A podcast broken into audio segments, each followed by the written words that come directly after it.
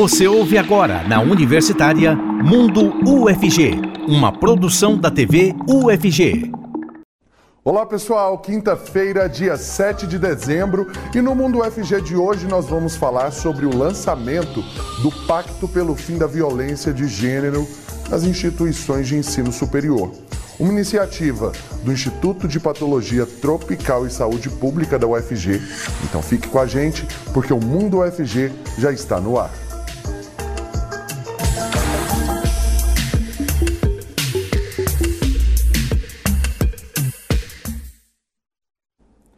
Seja muito bem-vinda e muito bem-vindo você que acompanha a gente aqui pela TV UFG e também pela Rádio Universitária 870 AM. Eu sou Cássio Neves, um homem negro de pele clara com cabelos black power e eu uso barba. Por questão de inclusão para o nosso público cego e de baixa visão, vocês sempre têm acesso à autodescrição de todas as pessoas que participam aqui do programa, além da acessibilidade em Libras para o nosso público surdo. E nesse bloco, o intérprete de Libras é o Diogo Marques, integrante do Laboratório de Tradução Acessível, o LabTave, e ele se descreve como um homem de pele parda, com cabelos castanhos acobreados e olhos castanhos. E eu quero te lembrar de participar com a gente também por meio do nosso WhatsApp, o número é o 629-9181-1406. Você pode ir lá no nosso Instagram também, em todas as nossas demais redes sociais, arroba TVUFG, e participar junto com a gente, ficar por dentro também de toda a nossa programação. E aqui com a gente a pesquisadora do Instituto de Patologia Tropical e Saúde Pública da UFG, Maressa Queiroz. Seja muito bem-vinda, Maressa. Muito obrigada, bom dia a todos e a todas. Prazer tê-la aqui. E ela se descreve como uma mulher negra, magra, com cabelos pretos cacheados, olhos pretos, usa óculos e tem tatuagem nos braços.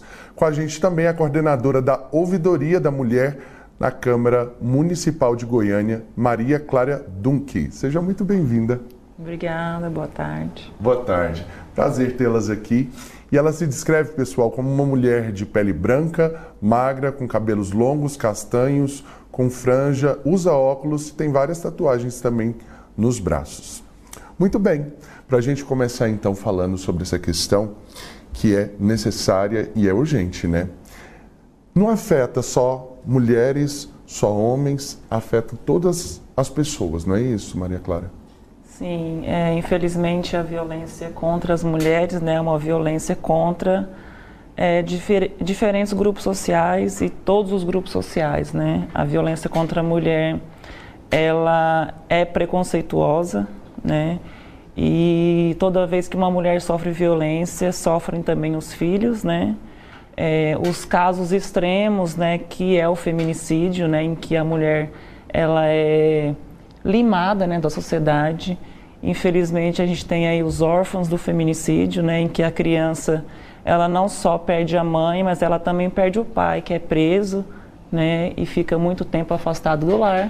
E a mãe perde, né, e a criança perde a mãe também. E aí, né, como que essa criança vai viver sem é, o apoio da família e aí muitas vezes sem o apoio também do núcleo familiar e tios, avós, né?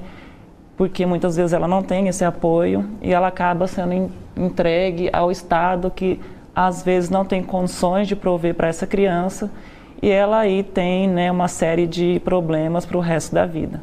Toda uma desestrutura familiar, né? Por conta dessa questão que, que vai ser debatida junto é, de outras universidades também, a UFG, junto com outras 10 universidades? Sim, sim.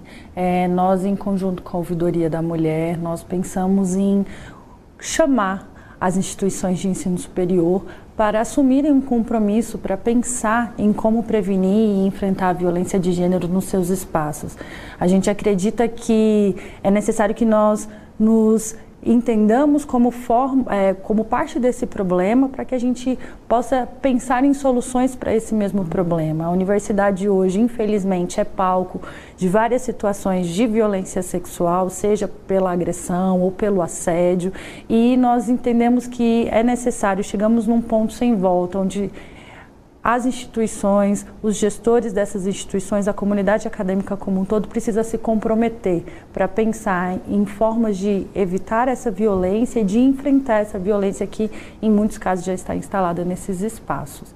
Então, a gente convidou as instituições de ensino superior do estado inteiro para esse movimento, para esse momento, onde elas vão se comprometer publicamente em pensar numa agenda que seja de fato efetivada para prevenir a violência de gênero, para enfrentar a violência de gênero, para que a gente possa avançar nesse ponto.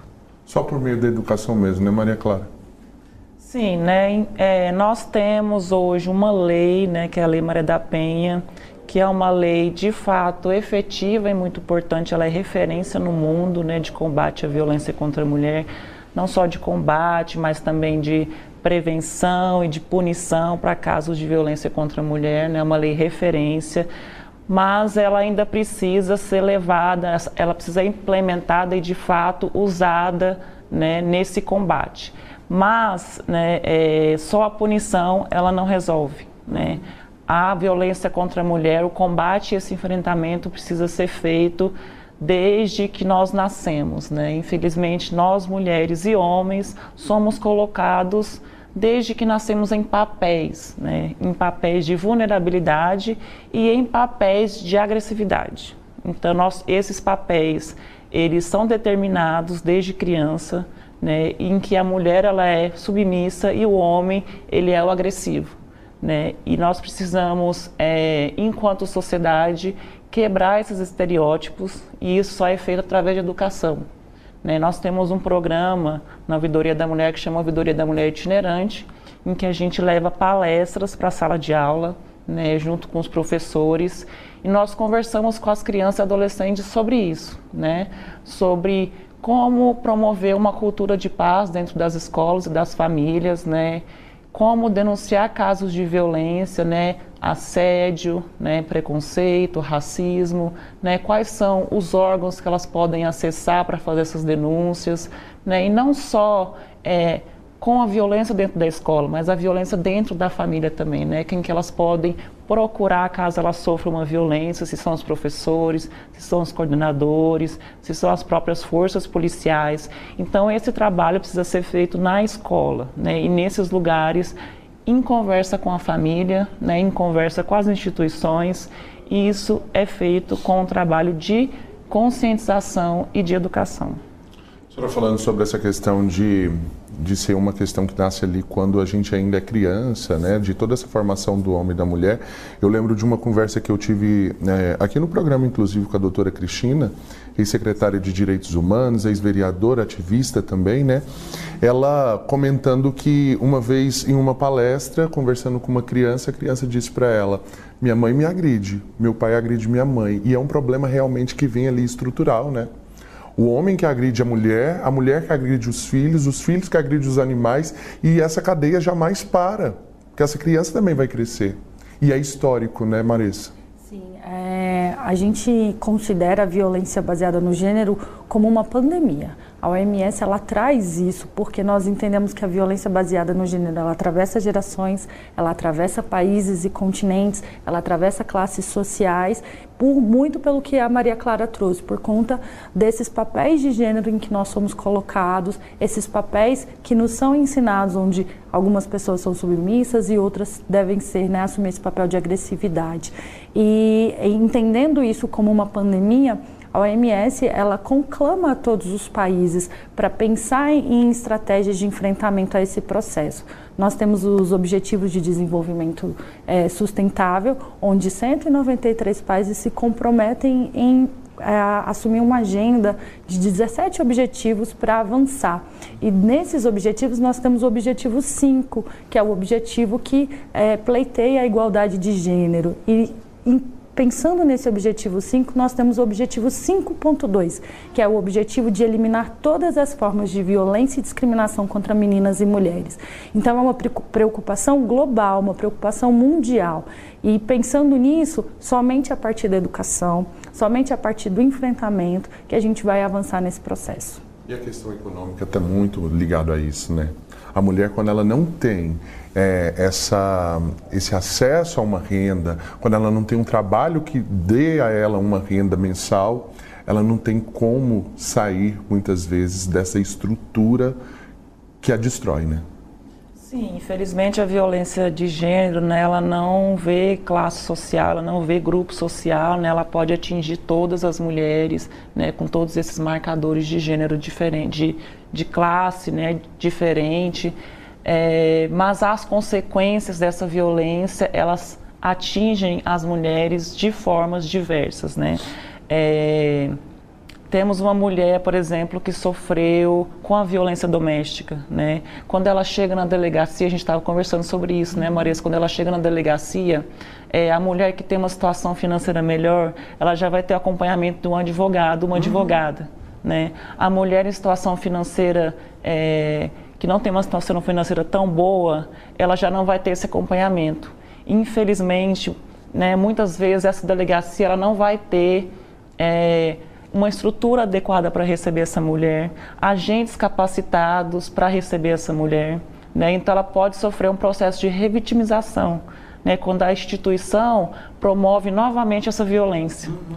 né, desqualificando a denúncia dela, né, dizendo que ah, o que você fez para sofrer isso, você provocou de alguma forma. Tem provas. Isso, tem provas. Então essa mulher acaba desistindo de fazer denúncia, que é tão importante, não só para a gente mapear né, onde está acontecendo essa violência, por que, que essa violência acontece, mas também para essa mulher ter a denúncia é, levada a sério e a justiça ser feita. Né? Então, essa mulher pode não ter a, assessoria jurídica e ela pode não ter, por exemplo, o apoio psicológico, que é tão importante nesse momento para que essa mulher tenha força para levar esse processo que é super oneroso e super desgastante até o final. Né? Então, é, isso é muito importante e esse trabalho que a Ouvidoria da Mulher é focado em fazer. Porque 90% do público que a gente atende são de mulheres em situação de vulnerabilidade financeira. Né? Mulheres que não têm condições de pagar por um advogado, uma advogada, e mulheres que não têm condição de, de arcar com os custos de uma psicoterapia. Uhum. Então, o nosso trabalho é atender esse público-alvo que muitas vezes sofre a violência, mas não tem condições de ter esse apoio e muitas vezes nem sabem é, os direitos que ele tem. Marissa, nos últimos dias a gente viu aí é, figuras públicas, mulheres públicas que denunciaram casos de agressão dentro do próprio lar, agressões né, partidas de, de ex-companheiro, do próprio companheiro. Ana Hickman, apresentadora, modelo, super bem na carreira, é, tem a Nayara Azevedo também, cantora. Depois desses casos, parece que assim a gente começa a ver outras mulheres também ganhando essa força. Aí eu te pergunto, quando alguém que faz parte desse cenário público é, denuncia um caso de agressão, isso estimula com que outras mulheres também denunciem esses casos, na sua visão? Com certeza. A, a, a referência é, de uma pessoa que buscou apoio e disse, olha, a Lei Maria da Penha é válida, a Lei Maria da Penha funciona, como a Ana Hickman trouxe, né, em diversas matérias, é, fortalece a credibilidade do processo. Então, é, é fundamental que as pessoas conheçam os seus direitos. Pessoas públicas que vêm à tona mostrar sua vulnerabilidade, se expor nesse momento, é, também é importante para que pessoas que ainda não alcançaram esse grau de empoderamento, esse grau de conhecimento a respeito dessas, é, de, desses direitos, é, se faz muito importante. A gente tem é, como um pilar central dos nossos projetos de extensão que visam a prevenção e enfrentamento da violência a formação, como nós temos trazido esse ponto a, a todo momento, né? Saber dos seus direitos é um passo fundamental para a mulher decidir se ela quer ou não fazer a denúncia, por exemplo. Né? Muitas mulheres não denunciam porque não sabem como, não sabem se elas vão ter um apoio após a denúncia. Por exemplo, hoje em Goiânia a gente tem casas-abrigos para receber essas mulheres, nós temos a, a ouvidoria da mulher que pode apoiar no, no acompanhamento psicoterapêutico. Então, é, é necessário que elas conheçam esses equipamentos sociais. E quando isso vem à tona por meio dessas reportagens, da mídia, essas mulheres tomam conhecimento. Mas é importante que nós, enquanto universidade, também é, nos responsabilizamos em ter esse papel de difundir essa comunicação social, em ter esse papel de difundir esses direitos. É, o ideal é que todas as mulheres façam a denúncia, sigam adiante com os processos, mas vão ter mulheres que não vão se sentir capazes naquele momento. Vão ter mulheres que naquele momento entende que fazer a denúncia não é a melhor decisão, mas ela precisa ter o direito, ter o conhecimento para tomar essa decisão de denunciar ou não denunciar. É, muitas vezes a gente frisa na denúncia como uma resolução da violência, uhum. mas não é só isso. A resolução da violência, ela perpassa pela educação, ela perpassa pra, por condições econômicas, né? Se essa mulher ela tem uma dependência financeira desse parceiro, que normalmente é o principal agressor, essa mulher ela vai ter é, muitos outros desafios que devem ser considerados antes de fazer uma denúncia. São questionamentos que nascem no, na cabeça dessa mulher. Porque a gente vê, por exemplo, pessoas que têm situação financeira já é, ali favorável, né? Vai denunciar um caso como esse, no momento em que pergunta para ela se ela quer é, é a, a aquela seguridade toda da, durante esse processo, ela muitas vezes até renega, fala: não, eu não preciso mas é por conta de um medo também, de toda uma questão psicológica que ela está ali envolta, que faz com que ela fale esse não. Com medo até de. Porque tem mulheres que deixam de denunciar o agressor porque cogitam a possibilidade dele ser preso e disso ser um problema maior. Agora, a pessoa agredida, ela está numa situação tão vulnerável, né? que coloca ela nessa, nessa situação. A gente volta a falar sobre esse assunto. Quero aqui agradecer tanto a Marisa quanto a Maria Clara, que voltam com a gente nos outros blocos também. E agora a gente muda um pouquinho de assunto, pessoal, que eu quero contar para vocês que a Universidade Federal de Goiás marcou a Conferência do Mundo sobre Mudanças Climáticas em Dubai, nos Emirados Árabes. Duas professoras da UFG foram convidadas para palestrar na COP28. Rodou. Olá, pensando em nosso público cego e de baixa visão, eu vou me autodescrever. Eu sou Janaína de Oliveira, uma mulher negra, tenho olhos castanhos, meus cabelos são castanhos, cacheados, na altura dos ombros. A notícia de hoje mostra o quanto a UFG se destaca no cenário internacional. É que duas professoras foram convidadas para palestrar no maior evento do mundo sobre mudanças climáticas, a COP28, Conferência da Organização das Nações Unidas, que está acontecendo em Dubai, nos Emirados Árabes. E foi a estreia da professora Raquel de Andrade Cardoso Santiago. Ela é da Faculdade de Nutrição da UFG. Ela foi palestrar sobre a transição dos sistemas alimentares e os impactos para o meio ambiente, consumo e saúde pública. Desde 2022, Raquel contribui em relatórios que recomendam políticas de saúde na América do Sul e do Brasil. Tudo isso através do grupo de trabalho Lancet Countdown. A nossa segunda representante é a Laís Forti Tomás. Ela é secretária de Relações Internacionais da UFG e professora da Faculdade de Ciências Sociais. Laís é pesquisadora na área de energia e biocombustíveis e foi convidada pelo Ministério de Minas e Energia para ministrar uma palestra sobre combustível do futuro, um novo marco legal para mobilidade sustentável e descarbonização. O evento permite que as nossas cientistas falem sobre as pesquisas para líderes do mundo todo. Uma grande oportunidade de debate com tomadores de decisões. Uau, que orgulho ser da UFG, não é? Volto com vocês. Realmente, viu, Janaína? Um orgulho muito grande, né? Ter essas professoras lá representando a UFG, representando Goiás, representando todos nós. E agora, pessoal, a gente vai para um rápido intervalo. Já já a gente volta trazendo muito mais. Se você quiser participar aqui com a gente, é só mandar sua mensagem por meio do nosso WhatsApp, o 62991811406. A gente aguarda você e não saia daí. Mundo UFG. As ações da Universidade Federal de Goiás em prol da sociedade, promovendo, divulgando e democratizando o acesso às informações uma produção da TV UFG, aqui na Universitária. Muito bem, já estamos de volta com o Mundo UFG e nesse bloco o intérprete de Libras é o professor Diego Barbosa, coordenador do Labitave. Ele se descreve como um homem de pele branca, com cabelos e olhos castanhos e tem barba cheia. E de volta aqui com a gente a coordenadora da Ouvidoria da Mulher da Câmara Municipal de Goiânia, Maria Clara Dunque. E também nesse bloco com a gente a professora da Faculdade de Educação Física e Dança da UFG, Fernanda Parreira. Ela se descreve como uma mulher cis, branca e com cabelos cacheados. Seja muito bem-vinda. Obrigada. Uma satisfação estar aqui com vocês no Mundo UFG, falando de um tema tão importante que é o enfrentamento da violência baseada em gênero. Satisfação estar com vocês. Satisfação toda nossa, Fernanda.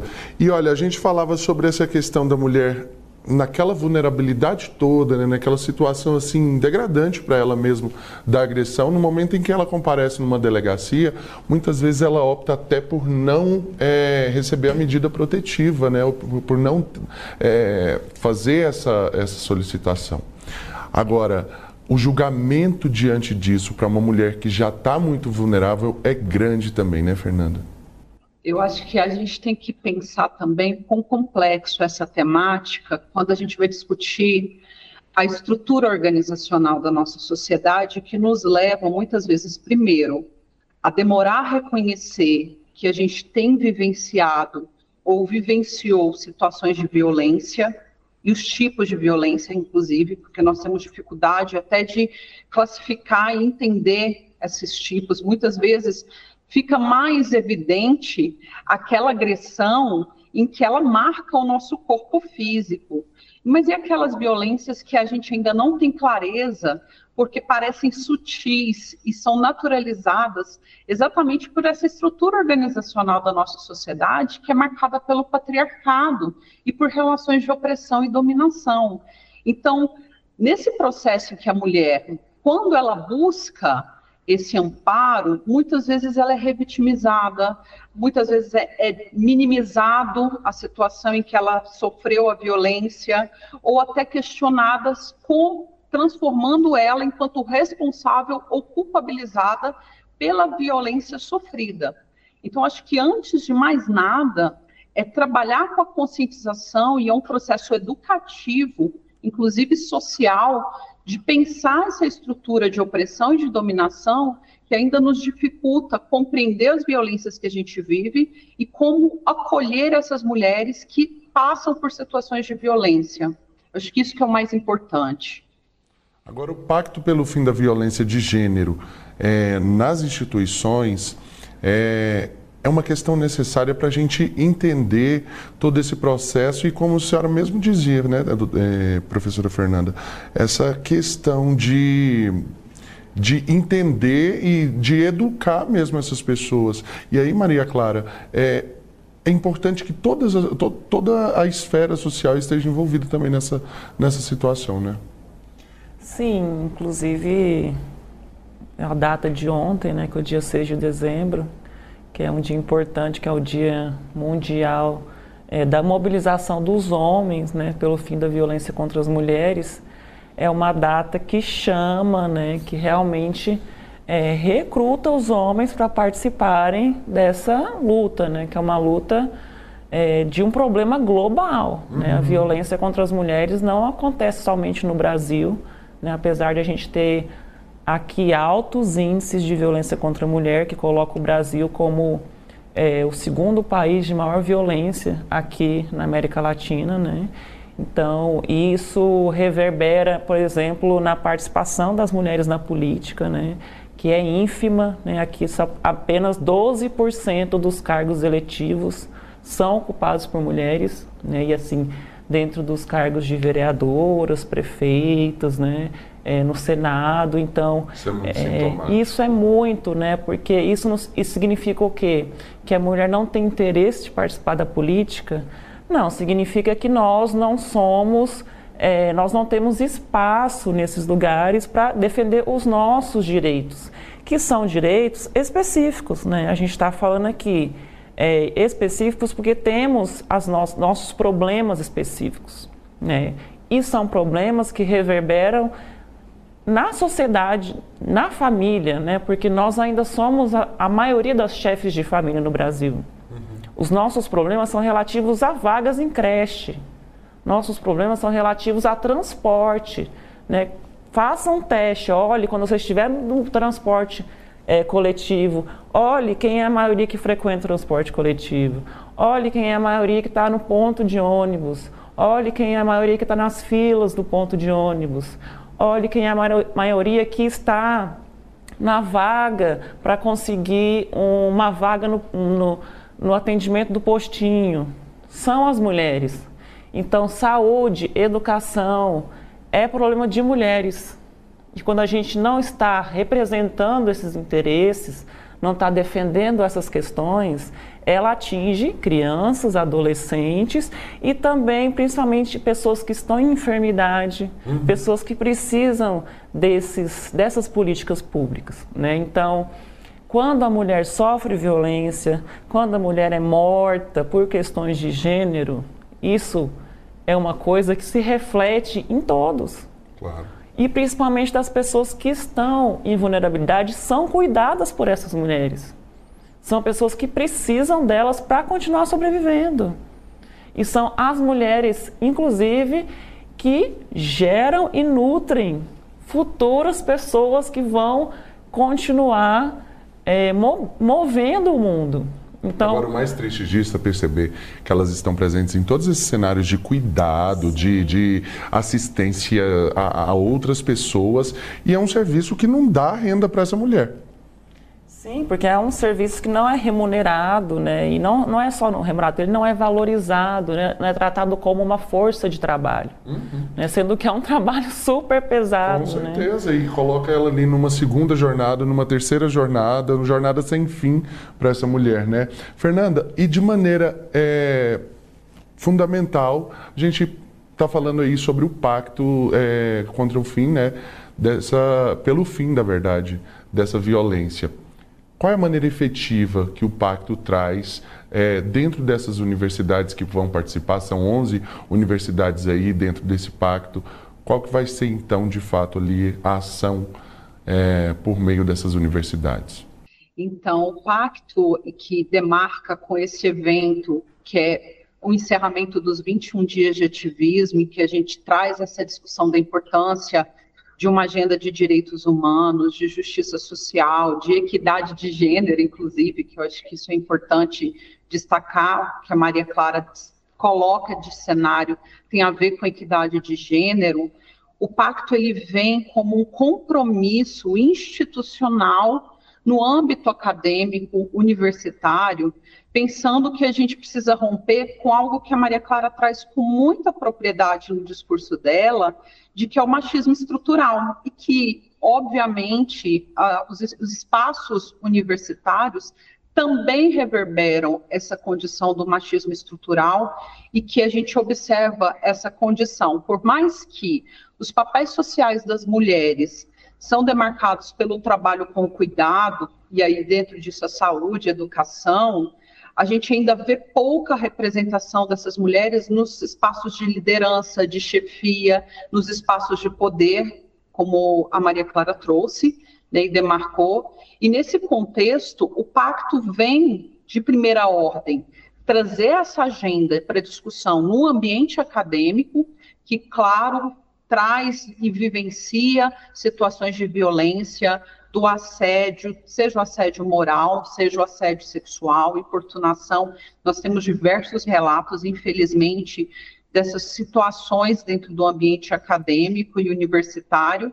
Então, as instituições assumem esse compromisso em que traz essa condição de um papel educativo, formativo, de conscientização e sensibilização de todos os atores que estão dentro dos espaços acadêmicos, mas para além disso, de pensar estratégias e ações para que a gente garanta que o espaço universitário ele seja acolhedor, ele seja seguro e que ele pro, propicie ah, que as mulheres possam usufruir de todas as potencialidades de uma formação acadêmica e de uma carreira acadêmica.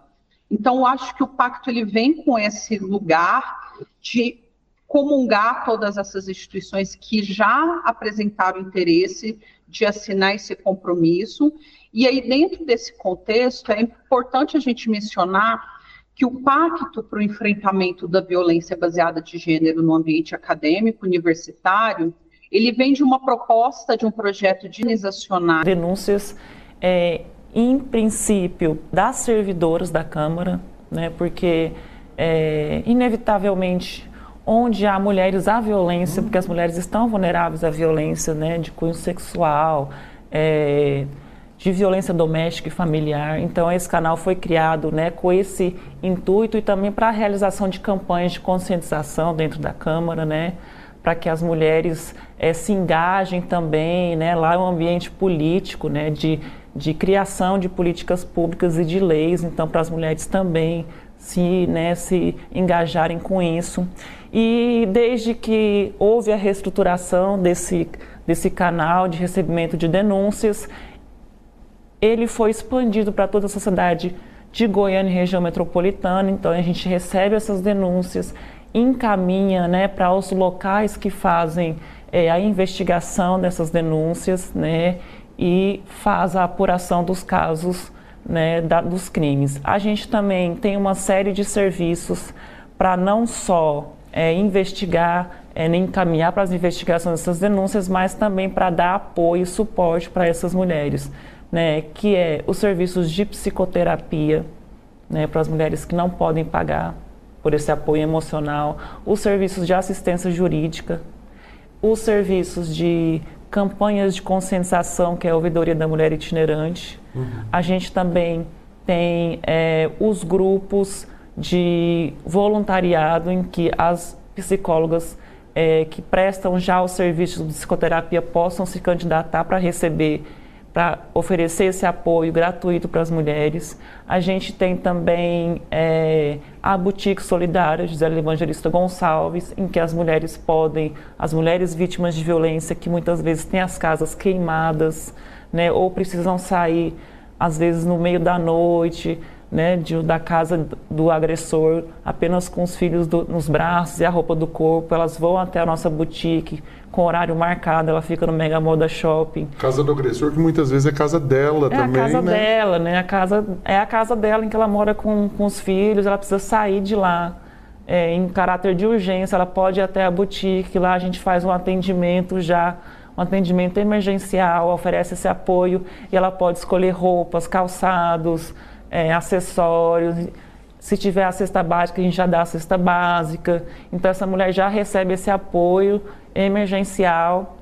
E a gente, enfim, tem uma série de serviços que a gente cria sob demanda para a mulher naquele momento de vulnerabilidade. Se a gente não tem o serviço, a gente cria dependendo da demanda que a mulher precisa.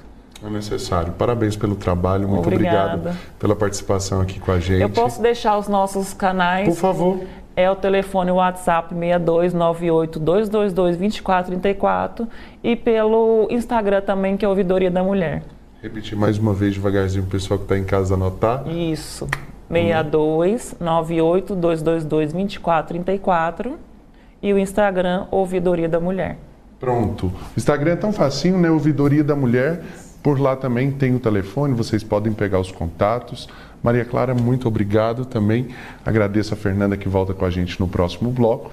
E agora a gente muda de assunto um pouquinho, que eu quero contar para vocês que a UFG, junto com a Unicamp e também o IBGE, assinaram um acordo de cooperação para aplicação de inteligência artificial na melhoria de políticas públicas. Olha que interessante, vamos conferir. A ideia do projeto é desenvolver soluções tecnológicas para dar apoio ao campo das políticas públicas. Oi para você, olá para você que nos acompanha. Antes de mais nada, eu faço a minha autodescrição. Sou uma mulher negra de pele clara, tenho cabelos pretos, cacheados, longos e uso óculos. Agora sim, voltando ao assunto, a reitora da UFG se reuniu com o reitor da Unicamp e com o presidente do IBGE para assinatura do acordo e como que vai funcionar isso? Bom, por meio da parceria vão ser desenvolvidas aí uma série de ferramentas conversacionais para uso de gestores, municipais e estaduais por todo o Brasil. Elas vão auxiliar na elaboração, diagnósticos e programas com uso de inteligência artificial. Uma das ferramentas é o Chat PP, para apoiar a realização de pesquisas no campo de políticas públicas. Outra ferramenta prevista é o GeraPP, que vai funcionar como um repositório alimentado por uma rede de instituições universitárias e também de pesquisa de todo o país. Outro mecanismo é o Qualifica PP, de qualificação profissional das administrações municipais e estaduais. Eu volto com você aí no estúdio. Valeu, Ana Clelma. E agora, pessoal, a gente vai para mais um rápido intervalo. Já já a gente volta trazendo muito mais para você. E lembrando que você pode participar por meio do nosso WhatsApp. Você já sabe o número, mas eu repito. É o 62991811406. Não deixe de participar, mande aqui sua pergunta, tá bom? Já já a gente volta.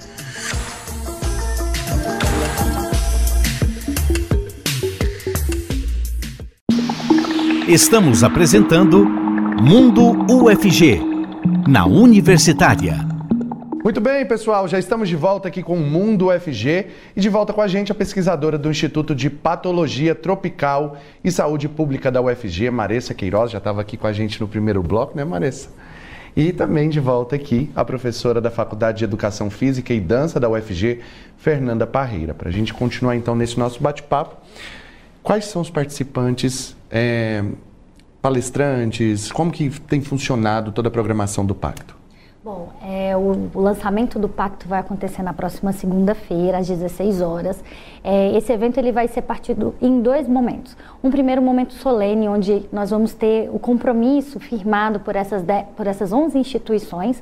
É, nós vamos ter a presença da Defensoria Pública, da Secretaria Estadual de Saúde, também teremos, contaremos com a presença da Secretaria de Desenvolvimento Social do Estado e da vereadora Ava Santiago, representando a Ouvidoria da Mulher. É, nós contamos com a presença de gestores, reitores e diretores dessas 10 unidades que vão assinar esse pacto junto com a UFG.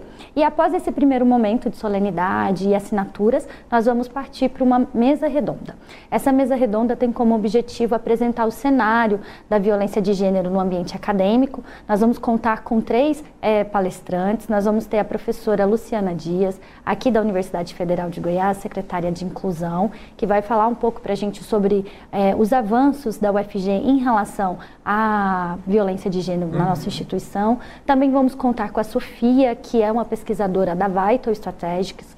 Elas, ela vai apresentar para a gente o cenário da, e os dados da violência baseada no gênero para desenvolvimento de políticas públicas, para a gente repensar a partir é, desse panorama. E, por fim, teremos a professora convidada Lídia, que vai vir da Universidade Estadual de São Paulo vai estar conosco para apresentar é, quais são os principais desafios em relação à violência de gênero na, no ambiente acadêmico, que é fruto de uma pesquisa que ela vem desenvolvendo. É, a universidade realmente ela tá aí, é, sai à frente nesse, nesse quesito de, dos números, até porque está o tempo inteiro pesquisando e entendendo é, idade, os lugares que essa mulher ocupa, os lugares que ela não ocupa também, né, Fernanda? Então é muito importante que é, essas mulheres todas envolvidas dentro da universidade, nesses órgãos, façam essa participação também, né?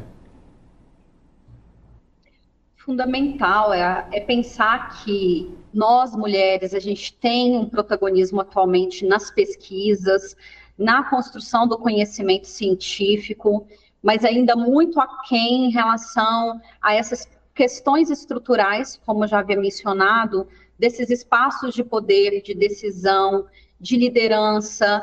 E, claro, como também é muito difícil para a gente, pensando todos esses papéis sociais que a gente tem desempenhado ao longo da história, especialmente os papéis relacionados à economia do cuidado, e que muitas vezes dificulta realmente a gente ter esses lugares e esses espaços de poder garantidos.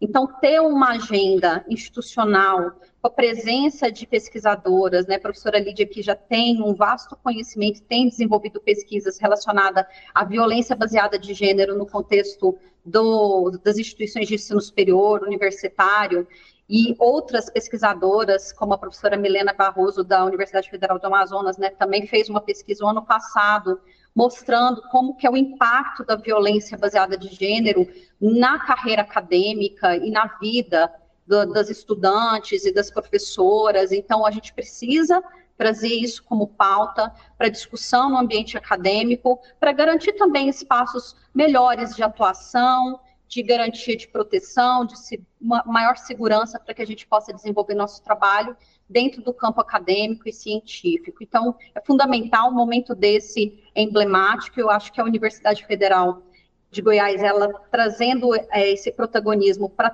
discutir um pacto, um compromisso coletivo, é um avanço muito grande, pensando realmente mudanças institucionais tanto no, nesse contexto mais ampliado com as outras instituições, mas também os processos de trabalho, a organização estrutural e institucional nossa, para conseguir prevenir a violência baseada de gênero dentro da nossa instituição e oportunizar também um ambiente mais acolhedor, um ambiente mais seguro para nós, professoras, para as estudantes, para as servidoras da UFG, isso é fundamental. Então, acho que é um grande marco dentro da Universidade Federal de Goiás.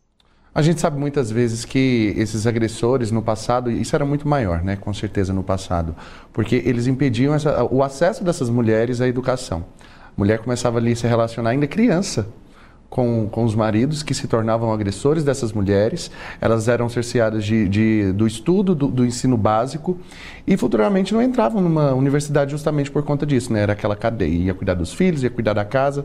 Hoje muito menos, mas a gente sabe que ainda existe isso, né, Marisa? E é por isso que o nosso projeto de extensão, ele prevê vários objetivos, e um desses objetivos é realizar a formação. Então a gente prevê a formação de profissionais que atuam na universidade, sejam os técnicos administrativos, sejam os professores docentes, que eles estejam capacitados para realizar uma escuta inicial, emergencial dessas pessoas que, que se identificam em uma situação de violência. Então nós pensamos inicialmente nesse processo de capacitação e formação, a partir disso surge é, o projeto Escuta Acolhedora, em que nós é, objetivamos realizar formações com esses profissionais, para que esses profissionais se tornem ponto focal em cada unidade acadêmica, em cada instituição, para realizar essa escuta.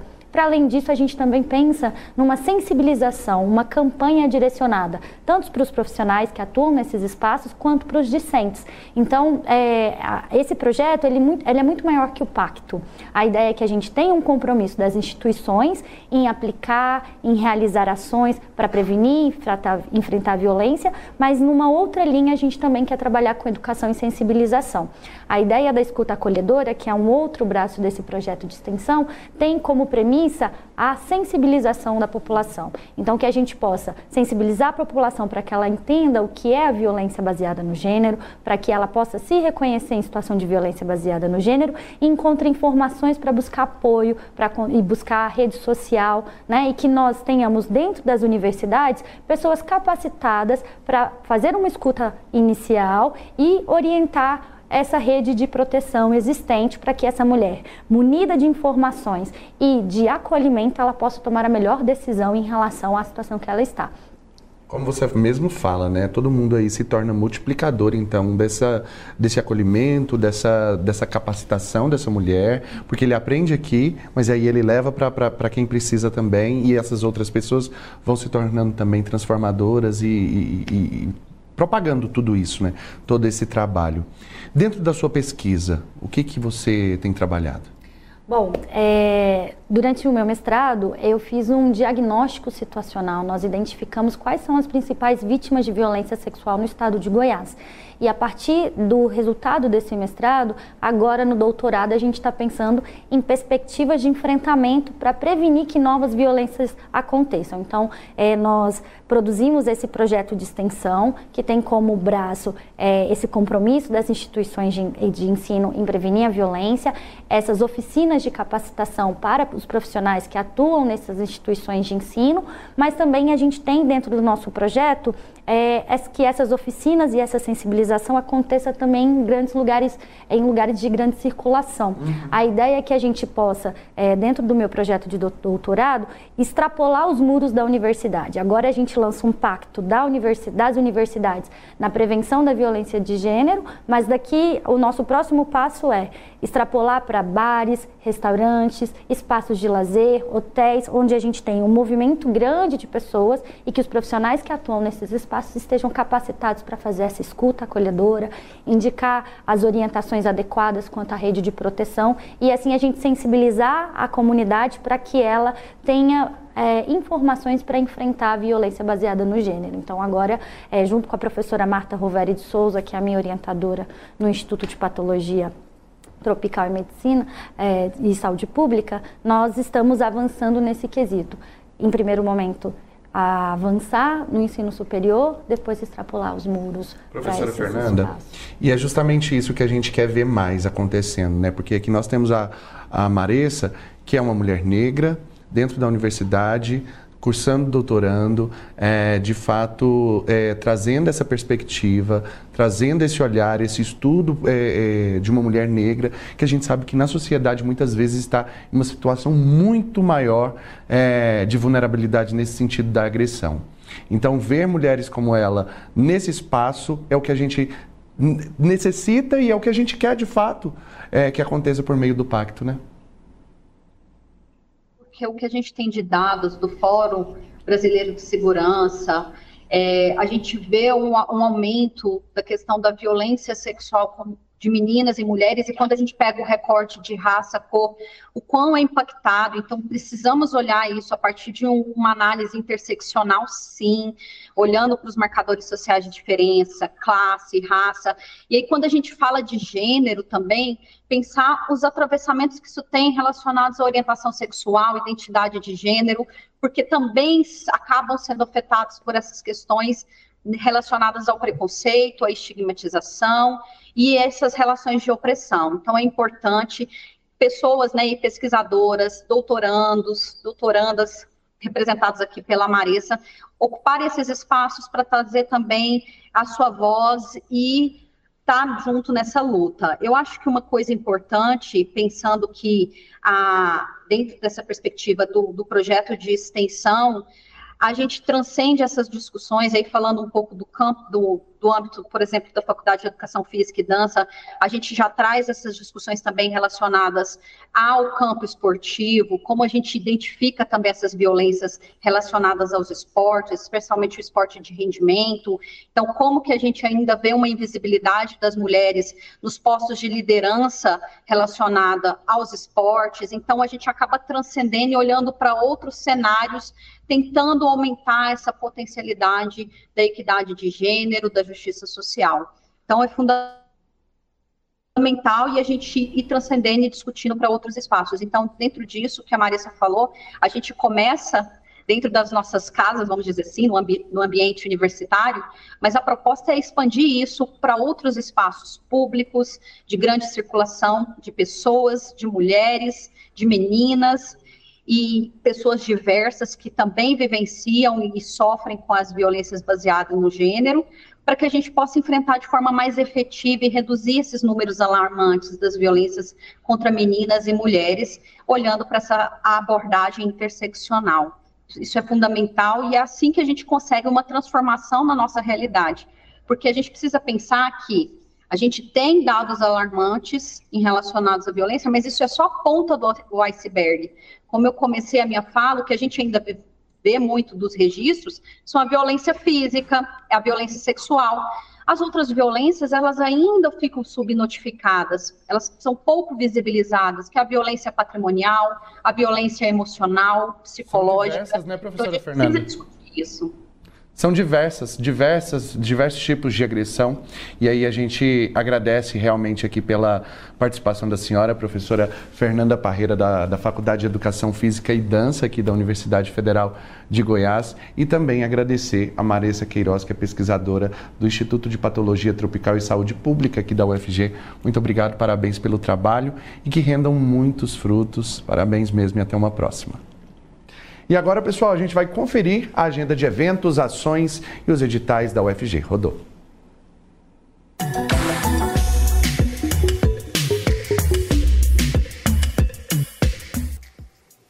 Oi, pessoal!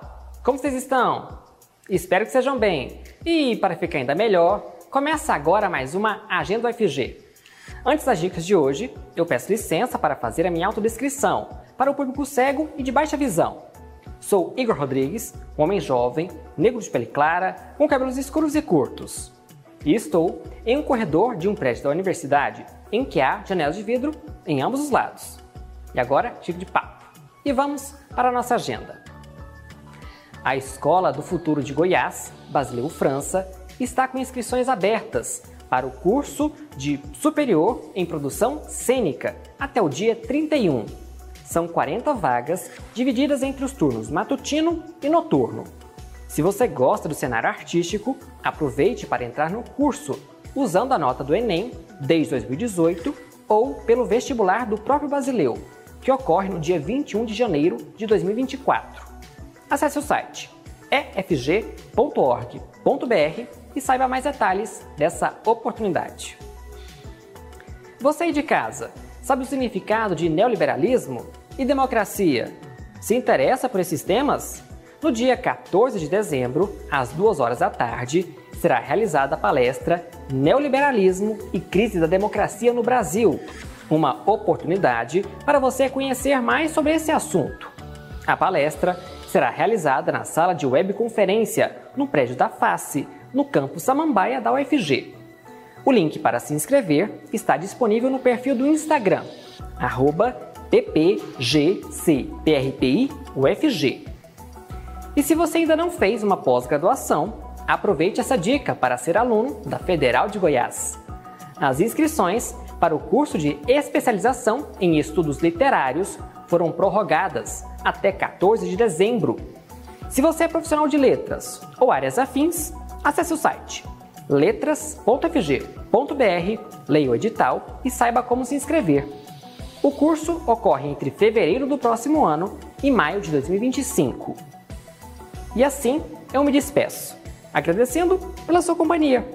Em breve eu estou de volta com outras dicas e oportunidades para você.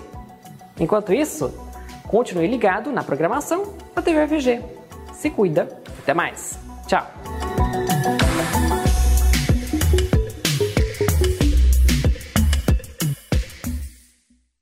Valeu, Igor. Muito obrigado pelas suas informações. E a você, pessoal, quero agradecer aí por, pela parceria né, de sempre. Amanhã vocês ficam na companhia da Janaína de Oliveira. Ela vai estar aqui, então, apresentando junto com vocês.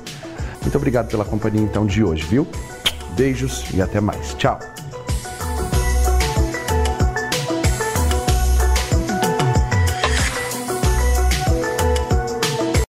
Você ouviu na Universitária Mundo UFG, uma produção da TV UFG.